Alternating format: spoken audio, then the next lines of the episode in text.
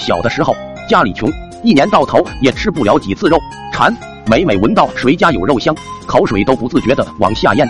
那时最期盼的就是腊月，因为家里要晒腊肉了，我总能缠着大人割一小块下来，离压锅里炖炖，油乎乎的煮上粉条，吃的那个香啊！农村人俭省，哪能天天吃？但那味道让我欲罢不能。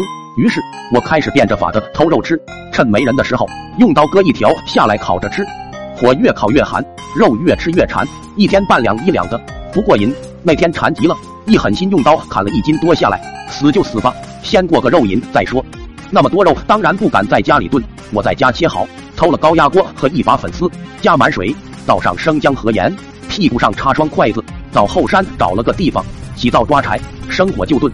刚刚起火，就听见村里隐隐约约传来喊声：“狗剩儿，狗剩儿！”我心头一哆嗦，看了看已经烧热的锅。咬牙不理会，还好我聪明，果不其然，他们没喊到人就提前回家了。火苗越来越大，我想象着即将到来的美味，忍不住哼起了歌曲。时间一分一秒的过去，高压锅气阀开始转圈，香气扑鼻。我知道就快好了，老爹说过，气阀转圈的时候，再过五分钟左右就可以吃了。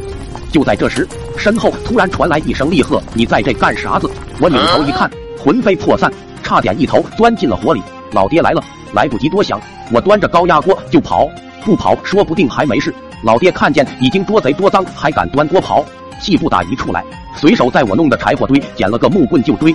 搁平时他不一定能追上，但那会排气阀还在转着圈，哧哧喷气，扑到脸上，手上疼痛无比。一分神，屁股吃了一棍，情急之下扭身举着高压锅就挡，咚的一棍正打在排气阀上，排气阀飞了，油水冒着泡往外狂滋。甩头闭眼也受不了，一扬手，直接把高压锅扔向了老爹。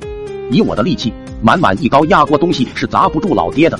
但他心疼锅，想上几步，一下抱在了怀里。该死的高压锅排气孔应该是晃通了，烫手的老爹被砸倒在地，排气孔忽然咻咻的喷起了粉丝，如射向诸葛孔明草船上的箭。老爹卧槽卧槽的扭头乱躲，哪里躲得开？头上脸上都喷满了。随后赶来的妹妹哈哈大笑，俺爸好像进了盘丝洞了。老爹恼羞成怒，几个驴打滚躲开暗器，奋力狂追。那天晚上，被烫了一脸水泡的老爹用筷子把一锅粉丝炖肉分了，夹一筷子乱晃的肉递到罚跪的我面前，想吃不儿子。我嚎哭着想，那你多想一会。说完，他一张嘴吃了，又夹一筷子递过来，想吃不儿子。我更大声的哭着，不想，不想就对了。我看你也是不想，谢谢你的手艺啊。